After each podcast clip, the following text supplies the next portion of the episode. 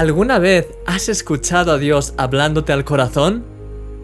Sentir la voz de Dios es una de las sensaciones más extraordinarias que podemos experimentar.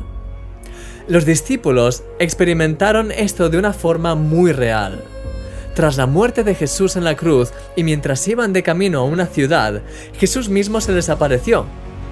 Aunque no le reconocieron en ese momento, hubo un instante en el que sus ojos fueron abiertos y en el que exclamaron, ¿No ardía nuestro corazón en nosotros mientras nos hablaba en el camino y cuando nos abría las escrituras?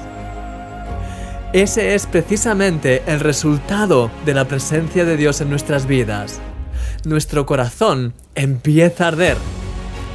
La Biblia dice que nuestro Dios es fuego consumidor y Él quiere encendernos, desea hacernos arder en el fuego de su amor y de su presencia.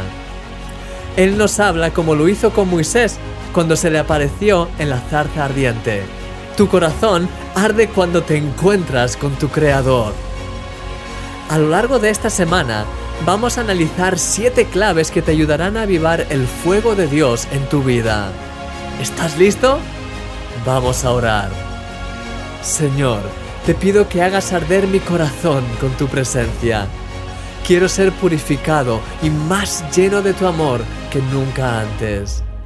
Quiero que mi vida tenga un encuentro contigo como nunca antes y que todo mi ser sea renovado por ti. Dios mío, mi corazón está totalmente abierto a ti, Señor.